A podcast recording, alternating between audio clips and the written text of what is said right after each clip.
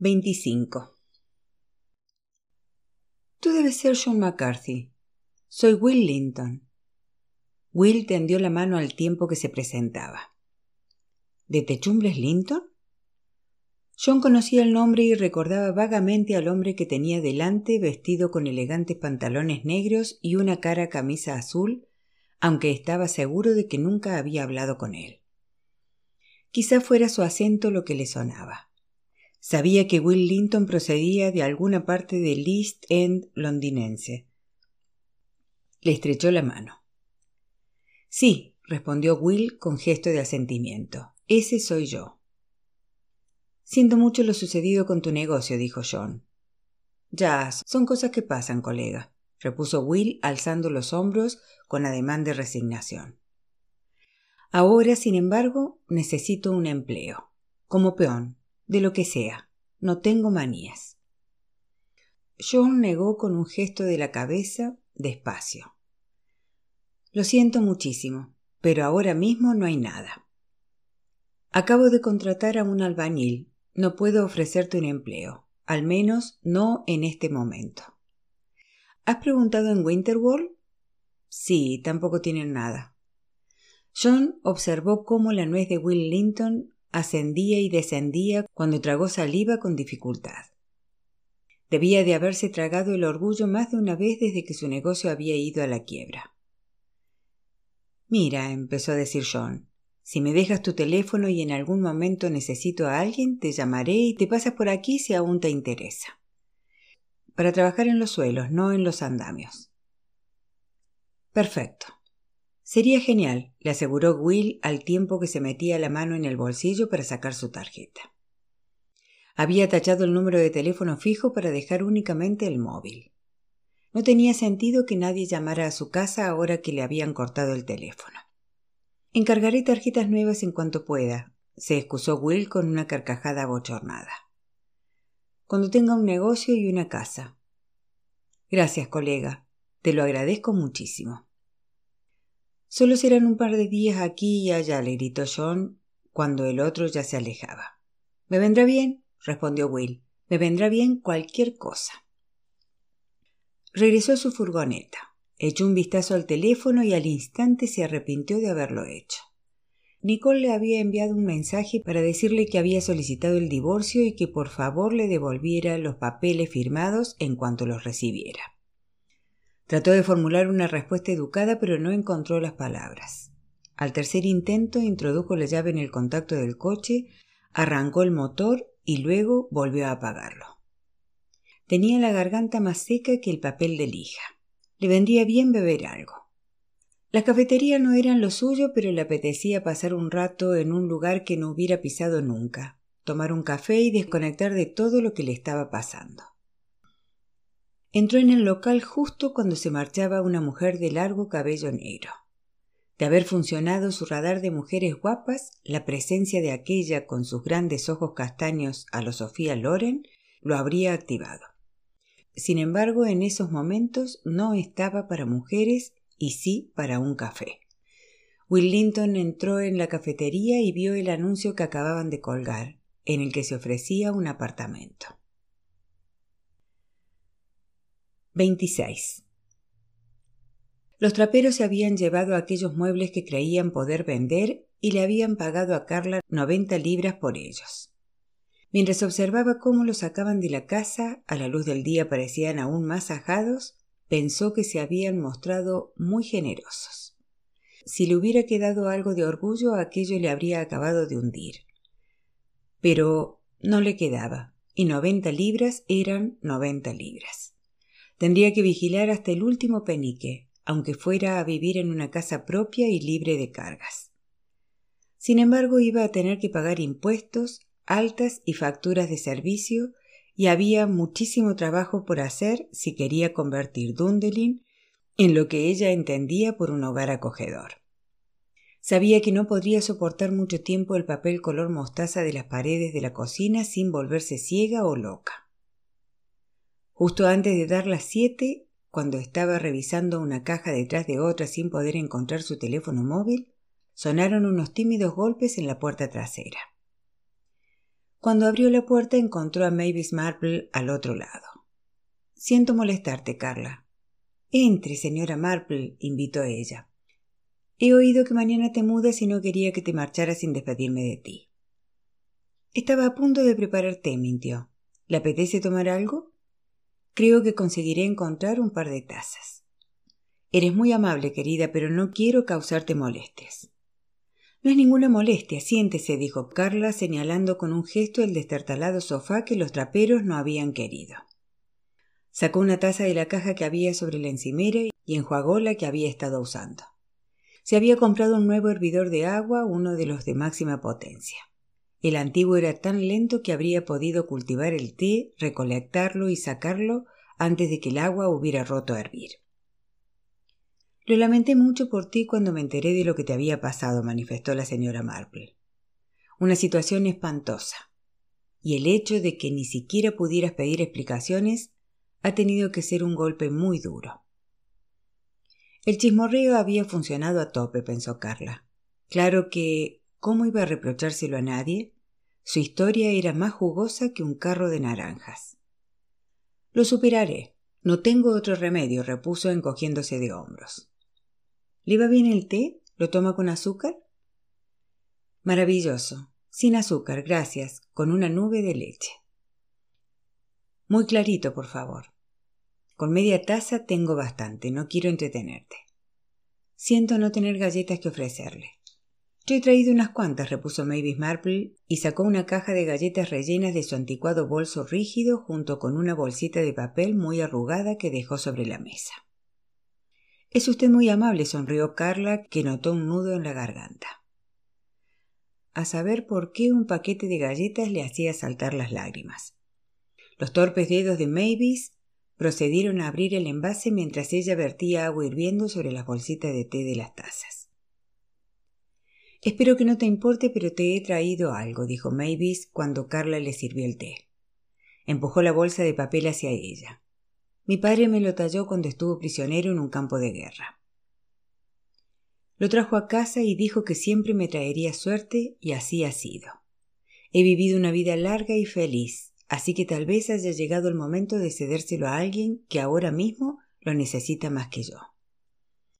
Intrigada, Carla abrió la bolsa con cuidado. En el interior había un gatito con cuello muy largo tallado en madera negra. Era precioso, delicado y exquisitamente detallado. El padre de Mavis debió de tener una vista de halcón si fue capaz de crear una obra de arte tan minuciosa. A mi madre le talló un loro. La enterramos con él. También tuvo una vida feliz. Creo que mi padre poseía un don. Ay, señora Marple, no puedo aceptar el regalo que le hizo su pa. Mavis tendió la mano y volvió a empujar el gatito hacia Carla. Claro que puedes. Quiero que lo tengas tú. Quiero que Lucky te dé un poco de suerte. Siempre lo he llamado Lucky. No es muy original, ya lo sé, pero sí apropiado. Presta atención al gato negro de la suerte. Carla se estremeció. Gracias, apretó la mano de la anciana. Mavis tenía la piel fina como el papel y salpicada de manchas oscuras. Gracias a ti por haberme ayudado siempre a sacar y meter los cubos de basura, repuso la señora Marple. Has sido una vecina encantadora. Y usted también, señora Marple. Iba a dejarle esto por la mañana antes de marcharme. Carla tomó la bolsa de regalo que descansaba sobre la encimera. Solo es una caja de bombones de agradecimiento y una tarjeta. Qué amable sonrió la señora Marple, que era muy golosa. Bueno, espero que seas muy feliz en tu nuevo hogar, Carla. Supongo que ella se vendrá a vivir aquí, ¿no? Insufló a la palabra ella el suficiente veneno como para abatir a un rinoceronte. Lo dudo, opinó Carla. Por lo que yo sé, vive en una casa enorme. Lo más probable es que venda esta. Está pidiendo gritos una mano de pintura, comentó la señora Marple mirando a su alrededor y ventanas nuevas. Esos marcos están podridos. Si quieres que te diga la verdad, nunca tuve muy buena opinión de tu. de Martin. Sus ojos eran esquivos. Carla reprimió una risilla. Bendita Mavis Marple. Llamaba a las cosas por su nombre. No me sorprendió demasiado enterarme de que te la había jugado. La señora Marple mordió su cuarta galleta. Aunque, para ser sincera, se acercó a Carla como si temiera que hubiera alguien escuchando. Me decía a mí misma, ¿y quién se va a fijar en él? No era Marlon Brando precisamente, ¿verdad? Siempre he pensado que tú valías mil veces más que él. ¿De verdad? La confesión pilló a Carla de sorpresa. Sí, tienes una carita preciosa y tratas a todo el mundo con amabilidad. Él era... Perdona, no debería hablar así de un difunto, pero lo voy a hacer. Un cabrito de aspecto desagradable. Pero da igual. Ahora tienes el gato negro de mi padre, así que debes concentrarte en la buena suerte que te depara el futuro, y no en las cosas malas que dejas atrás. Mavis Marple tomó un enorme sorbo de té y soltó un ah satisfecho. Así pues, ¿no tenías ni idea de que ya estaba casado? No, suspiró ella, no advertí ni la más mínima señal. Qué crueldad. Yo tuve la suerte de que mi marido no me diera nunca ningún disgusto. Mi Albert siempre fue un caballero. Sí que es una suerte, sonrió Carla. Y tú también la tendrás ahora que te he regalado mi gato negro, le aseguró la señora Marple. Posó la mano sobre la de Carla y se la apretó. Lucky te ayudará a encontrar un buen hombre, estoy convencida. Si alguna vez pasa cerca de mi casa, venga a visitarme y tomaremos una taza de té. Le he escrito la dirección en la tarjeta, dijo Carla, incapaz de reprimir la lágrima que se le escapaba por el rabillo del ojo izquierdo, que fue seguida de otra al momento. Lo haré, prometió la señora Marple al tiempo que se ponía en pie. Ahora te dejo que sigas trabajando. Frida McClure va a venir a mi casa a ver una película de Rock Hudson dentro de media hora. Dijera lo que dijese la prensa, nunca creí los rumores. Es imposible que fingiera lo que tenía con Doris Day. Dicho eso, la señora Marple se alejó bamboleándose, lista para ver confidencias a medianoche. Carla se quedó a solas con el resto de las galletas rellenas y un gato negro de la suerte. 27. Cuando el camión de mudanzas llegó al día siguiente para llevarse los muebles a la casa nueva, a Carla le sorprendió cuán escasas eran sus pertenencias.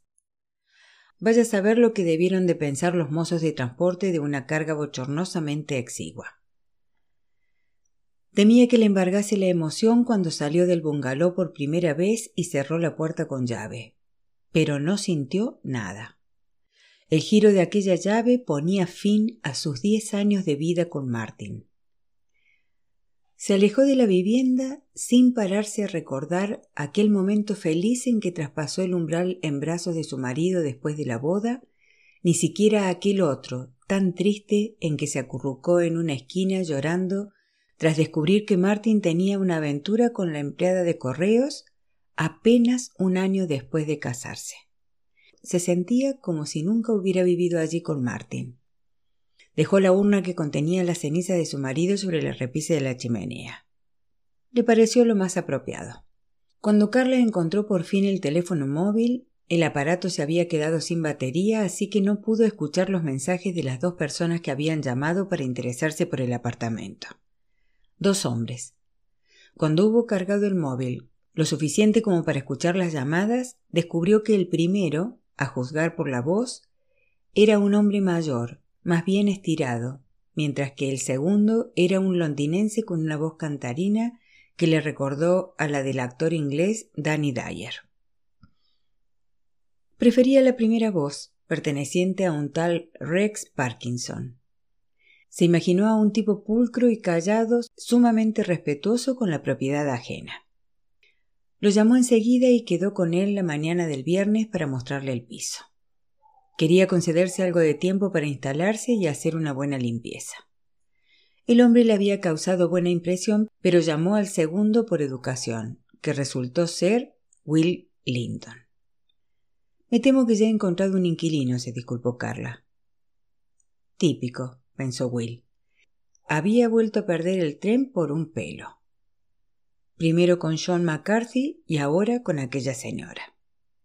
Bueno, no se preocupe, repuso él. Si al final esa persona cambia de idea, ¿sería tan amable de llamarme? Desde luego, asintió ella. Guardó el número en sus contactos, aunque no creía que fuera a usarlo. Teresa se había tomado el día libre para ayudar a Carla a instalarse. Ya estaban en Dundelin cuando los mozos de la mudanza llegaron con los escasos muebles de su amiga. Jonty nos ha preparado una ensalada griega para comer, anunció Teresa. La he guardado en la nevera. Carla se echó a llorar. Oh. Venga, no seas tan blandengue y dime en qué caja está el hervidor de agua. Le regañó su amiga al tiempo que le daba una palmada en el hombro. Prepararé café. Teresa, antes me gustaría hacer una cosa si no te importa, dijo Carla enjugándose las lágrimas. Quiero entregarle las llaves del bungalow a Julie. Así no tendré que volver a pensar en los Pride. La mano de Teresa se detuvo sobre la caja que se disponía a abrir, que llevaba la palabra hervidor garabateada en el cartón. ¿De verdad no vas a luchar? suspiró. Debes de estar loca. No quiero nada más que lo que he traído, reiteró Carla. ¿Y sabes qué? He encontrado dinero escondido en los bolsillos de Martin miles de libras. Por favor, no me digas que le vas a dar eso también, saltó Teresa. Ni en broma. Puede que esté loca, pero no soy idiota, exclamó Carla. Y he encontrado también un reloj Cartier que obviamente pensaba regalarle a Julie por su cumpleaños. Y no, no se lo pienso dar. Se lo voy a vender a un joyero. Gracias a Dios. Teresa exhaló un suspiro de alivio. ¿Lo dices de veras? ¿No te parece mal? Su amiga la taladró con la mirada. Vas a tener que espabilarte un poco, Carla. En serio. Ella también ha perdido a su marido y está embarazada. No quiero pisotearla. Pues entrégale las malditas llaves y acaba con eso de una vez, le espetó Teresa con firmeza. Me tienen que traer unas cuantas cosas de Argos. Un sofá, unas cortinas, la mesa del comedor y algunos muebles más. Ve, yo me encargo. Eres un cielo. Teresa, al ver que las lágrimas amenazaban con desbordar de nuevo los ojos de su amiga, agitó hacia ella el trapo que llevaba en la mano. Ya lo sé. Ahora vete. 28. Molly hizo una compra en el supermercado. Luego, una vez en casa, abrió el periódico sobre la mesa de la cocina. Las buenas noticias brillan por su ausencia. Un pobre hombre había sido degollado a la puerta de su casa y el autor del crimen, un toxicómano, afirmaba que lo había hecho porque sí. Un conductor había atropellado a un niño y luego se había dado a la fuga, y una abuela había recibido una paliza en su propia casa. El mundo podía ser un lugar terrible y cruel, pensó antes de cerrar el diario y buscar la novela romántica que estaba leyendo. Luna de medianoche. Apenas llevaba leída dos páginas cuando alguien llamó a la puerta principal. Mientras recorría el pasillo distinguió el gabán anaranjado del cartero a través del cristal esmerilado. Traía un paquete para Bernard y le preguntó a Molly si se lo podía dejar a ella. La mujer firmó y cerró la puerta. Sin embargo, no pudo volver a concentrarse en el libro. ¿Qué me pasa? pensó. Estaba de los nervios por alguna razón que no sabía explicar. Cuando se disponía a poner la televisión para ver su programa de antigüedades favoritos, volvieron a llamar. Supuso que sería el cartero otra vez. Siempre le estaban entregando paquetes para vecinos que estaban ausentes. Al no ver ningún brillo anaranjado al otro lado de la puerta, abrió con más cuidado sin retirar la cadena. Un anciano alto y delgado de abundante cabello gris acero aguardaba al otro lado ataviado con un traje que parecía dos tallas más grandes de la que le correspondía. Tenía unos ojos azules y profundos que le provocaron la misma sensación de vértigo cuando se clavaron en los suyos por primera vez. Su aroma flotó hasta ella, y, penetrando en sus fosas nasales, forzó el cerrojo de esa parte de su cerebro en la que una advertencia rezaba no abrir bajo ninguna circunstancia. Ya no era el tipo fuerte y musculoso de cabello negro como el carbón y unos hombros dignos de Atlas que viera por última vez hacía veintiocho años, pero lo habría reconocido en cualquier parte. Hola, Molly, dijo Harvey Hoyland. ¿Puedo entrar? 29. No le había costado mucho encontrar la dirección de Julie. Estaba inscrita en el censo electoral como la única habitante de Pride Towers, Dinghill. El dispositivo de navegación por satélite guió a Carla a las afueras de Bransley, de ahí a la carretera de Wakefield y luego a la carretera rural que llevaba al minúsculo pueblo de Dinghill que estaba compuesto exclusivamente por elegantes mansiones. La estrepitosa voz del actor Brian Blest anunció a voz en grito que había llegado a su destino y ella se internó en una calle sin salida formada por tres flamantes caserones. Aparcó delante del que quedaba en el centro cuyo nombre decoraba la alta tapia de ladrillos. Carla inspiró profundamente y se apeó del coche. Pride Towers despuntaba en un gran jardín decorado con toda la parafernalia. Una fuente en funcionamiento, una enorme glorieta y un estanque. Julie debe de tener jardinero, pensó. A Martin nunca le había gustado ocuparse de las plantas. Siempre delegaba en ella la tarea de podar el césped con su pequeña podadora. Con paso nervioso e inseguro, se encaminó al arco apuntado de la puerta principal. Alzó la mano para llamar al timbre y advirtió que le temblaba. Julie abrió la puerta casi de inmediato.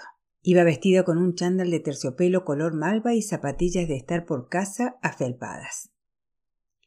Tras ella, en el enorme vestíbulo, había un cochecito de bebé envuelto en plástico. Se diría que acababan de traerlo un cochecito para el hijo de Martin, para el bebé que Carla nunca tendría con él. Ah, eres tú, dijo la mujer. Te he traído las llaves del bungalow, explicó Carla con la voz tomada de la emoción. Y las del coche de Martin. Está aparcado en la entrada. He dejado los documentos en la casa sobre la encimera. Ah, repuso Julie lacónica. Parecía sorprendida. ¡Qué rapidez! Saltaba a la vista que no se esperaba que se rindiera tan fácilmente. Tendió las manos para tomar las llaves. Carla estaba a punto de dárselas cuando se fijó en que ambas lucían sendas alianzas. Estaba tan acostumbrada a la suya que ya no era consciente de su presencia. Antes de que me vaya empezó al tiempo que volvía a cerrar los dedos sobre las llaves. Se odió a sí misma por aquella muestra de debilidad momentánea por lo que estaba a punto de hacer. ¿Alguna vez te dijo que no era feliz conmigo? Julie la miró con expresión impávida.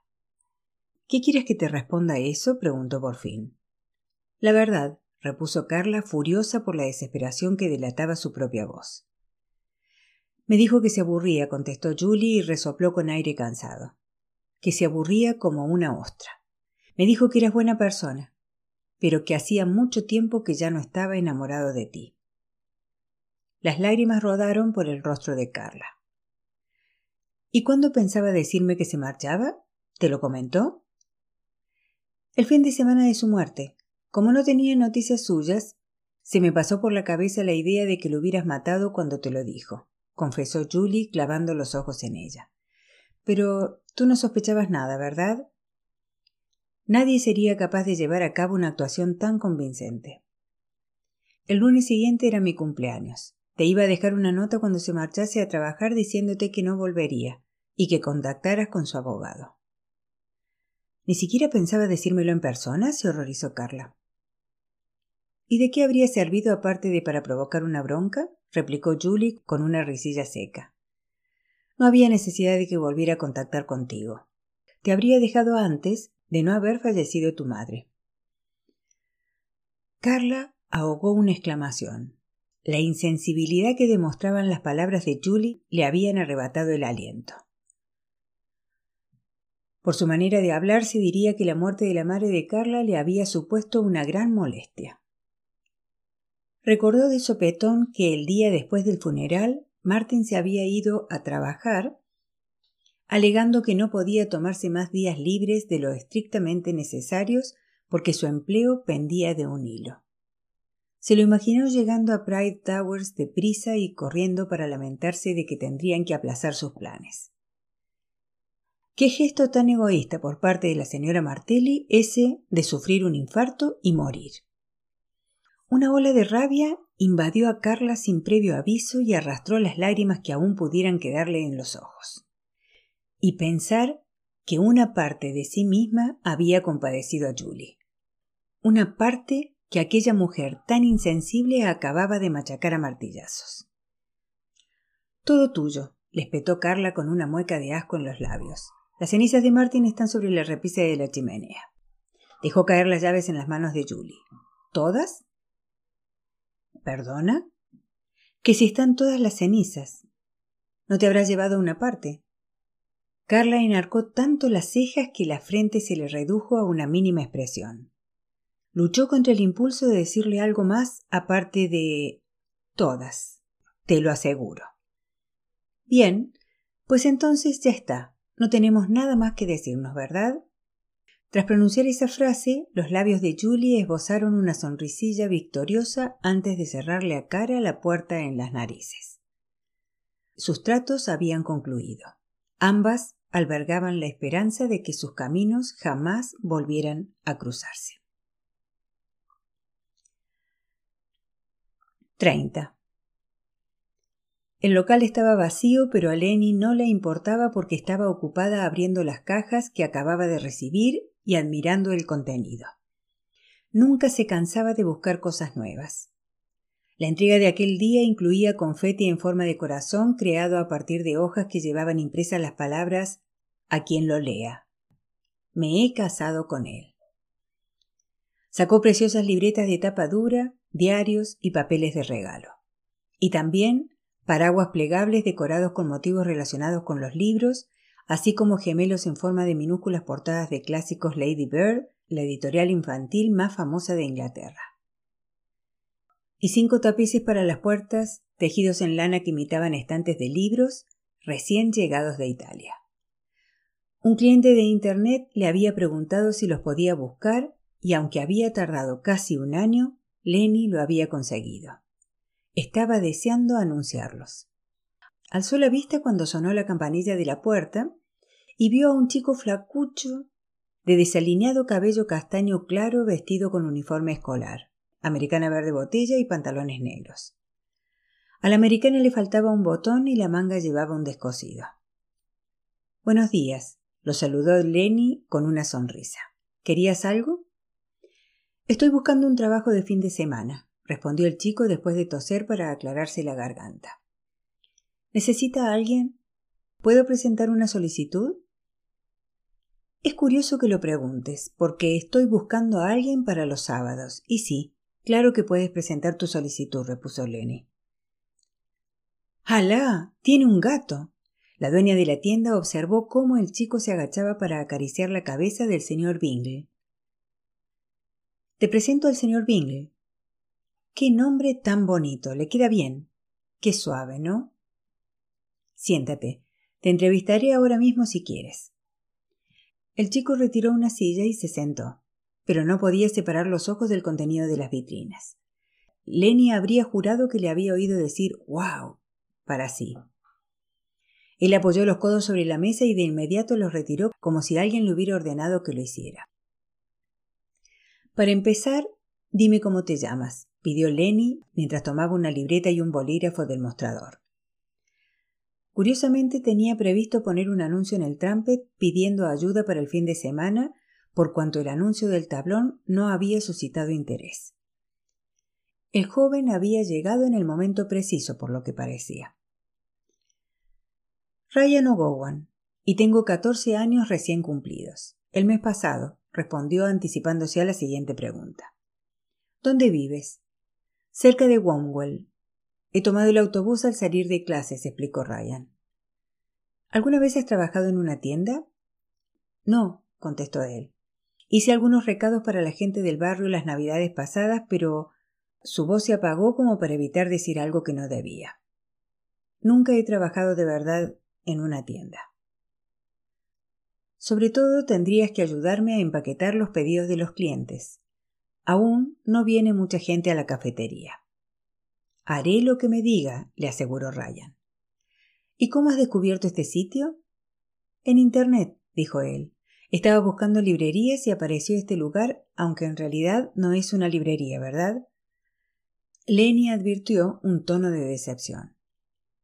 Ah, entonces, ¿te gusta leer? Sí, asintió Ryan.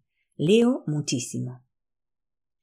Sin embargo, no tenía aspecto de ser lector, pensó Lenny, aunque podía estar equivocada, claro. ¿Cuál es tu libro favorito? le dijo. 1984, respondió el chico sin pararse a pensar. Me encantó. Pero he leído un montón de libros, de todas clases. Algún día seré profesor de literatura. Lenny asintió sin saber si creerle, aunque le hizo gracia que pusiera tanto empeño en impresionarla, si acaso se trataba de eso. Entonces, ¿preferirías trabajar en una librería?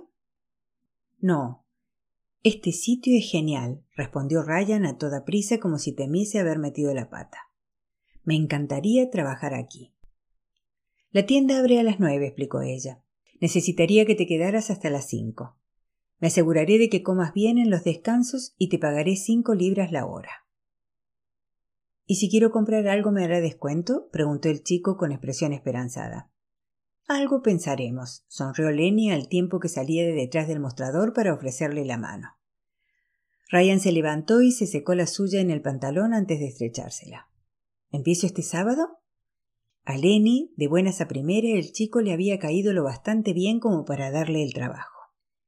Sí, por favor.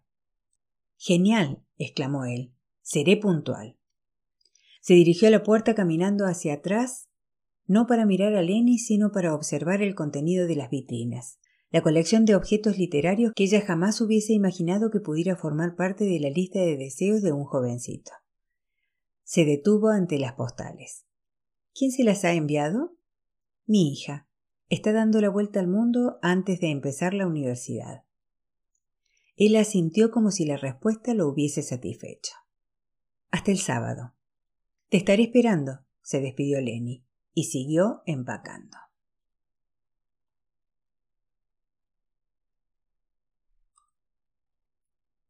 uno.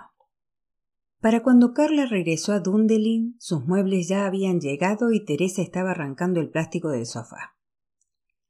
Te han dejado la cama en la planta de arriba y la han montado. Los he convencido con una caída de ojos, anunció Teresa, sorprendida al comprobar lo entera y digna que parecía Carla. No esperaba que volviera de la casa de Julie Pride como la reina britana budica. Se escabulló para poner agua a hervir. Ah, y has heredado un gato. ¿Lo sabías?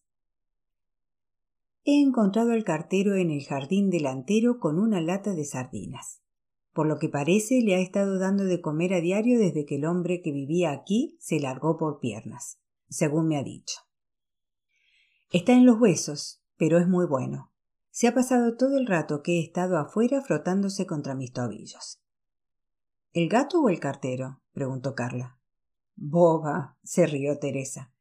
El cartero habla hasta por los codos.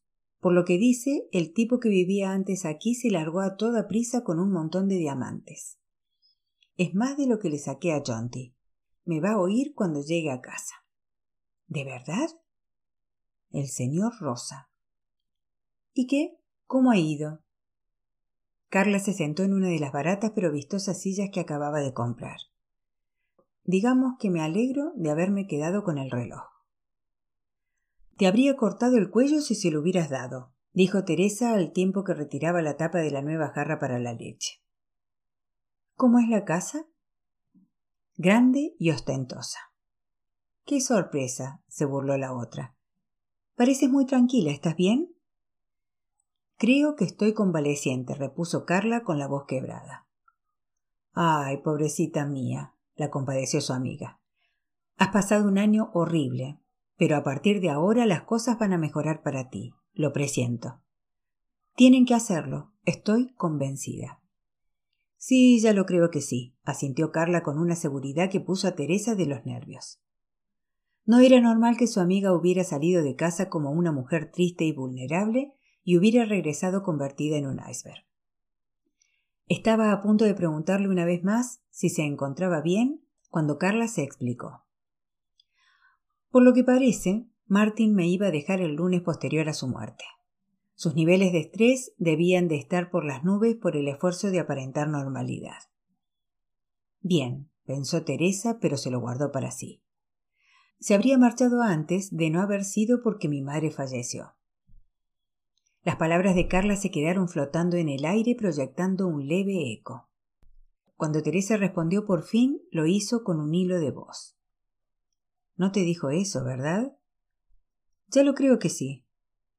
Su amiga buscaba las palabras apropiadas. Por fin las encontró. Zorra de mierda. Carla levantó una mano a guisa de protesta. No. Me alegro de que me lo dijera porque la más mínima partícula de compasión que pudiera albergar hacia ella se ha esfumado, junto con los sentimientos que aún pudiera inspirarme Martín. Teresa no se acababa de creer eso último, pero asintió de todas formas. La rabia posee la maravillosa capacidad de enmascarar el dolor del corazón y es mucho más fácil vivir con ella. Que Carla siguiese furiosa con aquel puerco gordinflón todo el tiempo que quisiera. Bien por ti, cariño, ninguno de los dos merece que le dediques ni un pensamiento. Por encima del ruido del hervidor de agua y de su conversación, Carla oyó unos arañazos procedentes de la puerta. ¿Qué es eso? ¿Lo oyes? Preguntó mientras vertía cucharadas de café instantáneo en una taza. ¿El gato? apuntó Teresa. ¿Qué gato? La otra hizo ruiditos de reproche. El gato que vivía aquí antes de que el señor Costas del Sol lo abandonara. El cartero le ha estado dando de comer. Acabo de decírtelo. Presta atención, señora pra... señorita Martelli. Carla advirtió que su amiga se encogía ante el desafortunado lapsus. Teresa abrió la puerta y el gatito negro se coló en el interior como si la casa le perteneciera. Se acercó a la serie de armarios de cocina que se alineaban junto a la nevera y se sentó. Llevaba gotas de lluvia prendidas al pelo y empezó a lamerse la pata para secárselas. Menudo cara dura, observó Carla. Es una monada, ¿verdad? dijo Teresa, que estaba loca por los gatos. Se acercó y lo acarició entre las orejas. No parece muy mayor. Ni muy sano, añadió Carla. Está en los huesos. ¿Tenemos algo para darle? ¿Los gatos comen pan? Teresa se rió con ganas. No, y no creo que sean aficionados a la ensalada griega tampoco. Creo que tengo una lata de atún en alguna parte, comentó Carla. Se levantó de la mesa para buscarla por las cajas que seguían sin abrir. Le pondré un platito de leche, decidió Teresa. Ya sé que dicen que no le sienta bien, pero no creo que le vaya a hacer daño. Fabricó un platillo con papel de aluminio y lo llenó de leche. Al momento, el gato empezó a lamerla con avidez bajo la mirada de las dos mujeres. Luego saltó a una caja vacía colocada boca abajo y se acomodó a dormir. ¿Quién demonios ha creído que es? preguntó Carla moviendo la cabeza con aire de incredulidad. Teresa esperaba que su amiga no echara al gato. Desnutridos, abandonados, ambos estaban necesitados de un poco de calor humano. Eran tal para cual.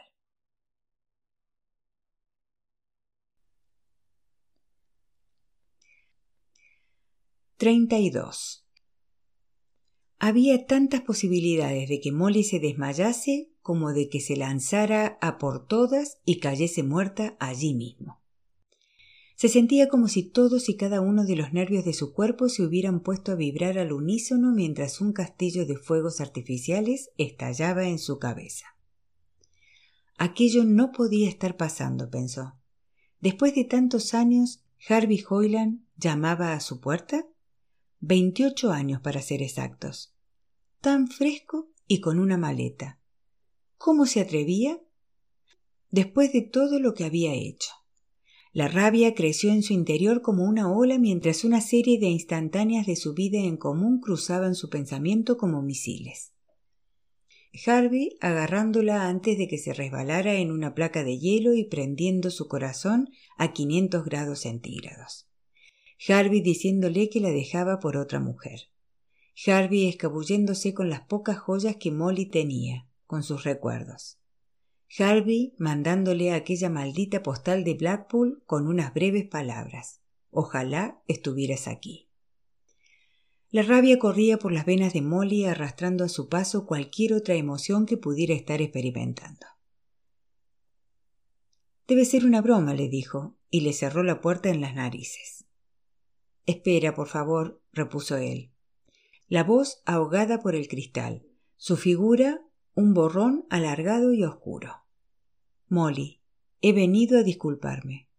Disculpas aceptadas, replicó ella. Ahora largo. Me estoy muriendo, mi amor. Aunque deseaba ignorarlo y volver a la tele, sus pies no se movían. Molly retiró la cadena y despacio abrió la puerta. Sabía que era mentira. El ardid no era el más original del mundo. Los periódicos y las revistas femeninas estaban plagados de charlatanes que usaban esa misma historia para aprovecharse de los espíritus confiados. Lo miró a la cara y vio sus ojos hundidos, la piel flácida, y supo que no estaba bien. Parecía mayor de los setenta y dos años que tenía. A juzgar por su aspecto, Harvey podría haberle llevado tranquilamente quince años al fuerte y robusto Bernard. Gracias, dijo Harvey cuando Molly abrió la puerta del todo. Ella se quedó donde estaba con los brazos cruzados y la expresión más impenetrable que fue capaz de adoptar. La mano del hombre buscó apoyo a tientas en la pared, pero le fallaron las piernas y empezó a caer. Sin pararse a pensar, Molly le prestó ayuda. Se pasó el brazo de Harvey por los hombros y sosteniéndolo a duras penas, lo condujo a la cocina donde lo ayudó a sentarse. El hombre estaba en los huesos. En otra época ella jamás habría podido levantarlo del suelo. Entonces Harvey era todo músculo y fibra. Lo dejó en una silla y regresó a la puerta principal para entrar su abollada maleta. A continuación llenó un vaso de agua. Toma, le ordenó a la vez que colocaba el vaso ante él. Luego retrocedió como si temiera que Harvey se abalanzara sobre ella, dispuesto a atacarla, ahora que se había colado en la casa. Molly observó cómo tendía las manos hacia el vaso de agua. Eran manos de anciano, delgadas, huesudas y temblorosas. Recordó cuán fuertes fueron en otro tiempo, y rememoró cómo se las enredaba en el cabello cuando se disponía a besarla.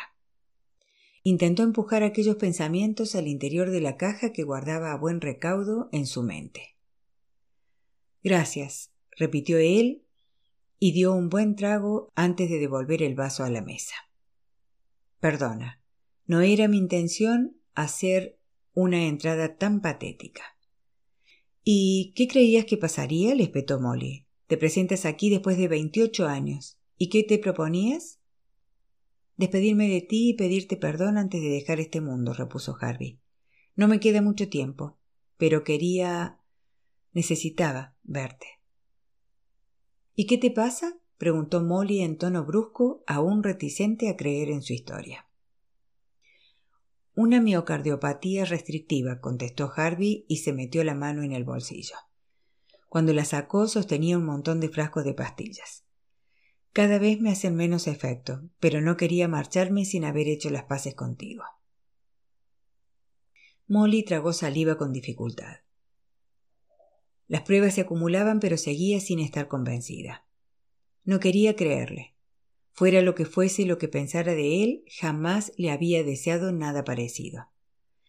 Le quitó un frasco y leyó la etiqueta. Lanoxin. Reconoció el nombre. Era el medicamento para fortalecer el corazón. El frasco llevaba el apellido de Harvey impreso en la etiqueta. ¿Cuánto hace que no estás bien? preguntó. Llevo años medicándome para el corazón, pero la enfermedad estaba bajo control. Luego las cosas empeoraron y empecé a vivir prácticamente en el hospital sometido a una intervención tras otra. Ya no aguantaba más. Se acabó, me dije. ¿Dónde vives? ¿Sigue viviendo con ella? quiso preguntarle Molly, pero no tuvo valor. He vivido en todas partes, respondió Harvey. En Londres, Torquay, España, Alemania, Nueva York, incluso en Shanghái, durante seis meses. Acabé en Portugal hace tres años, pero en ningún lugar llegué a sentirme en casa. Porque ninguno de esos lugares lo era, ¿verdad? Las raíces tiran cuando te acercas al final. ¿Y a qué viene esa maleta? Molly la señaló con la cabeza. Por favor, no me digas que tenías pensado venirte a vivir conmigo. No, no, se apresuró a responder él. Dejé el piso donde vivía para poder venir a morir a Barnsley. Tengo algo de dinero y esa maleta. No es gran cosa, pero algo es algo. No me lo puedo llevar conmigo. Pensaba tomar una habitación en las viñas o en la diligencia. Cerraron ambas pensiones hace siglos, replicó Molly con aire despectivo. De nuevo se sentía inclinada a no creerle.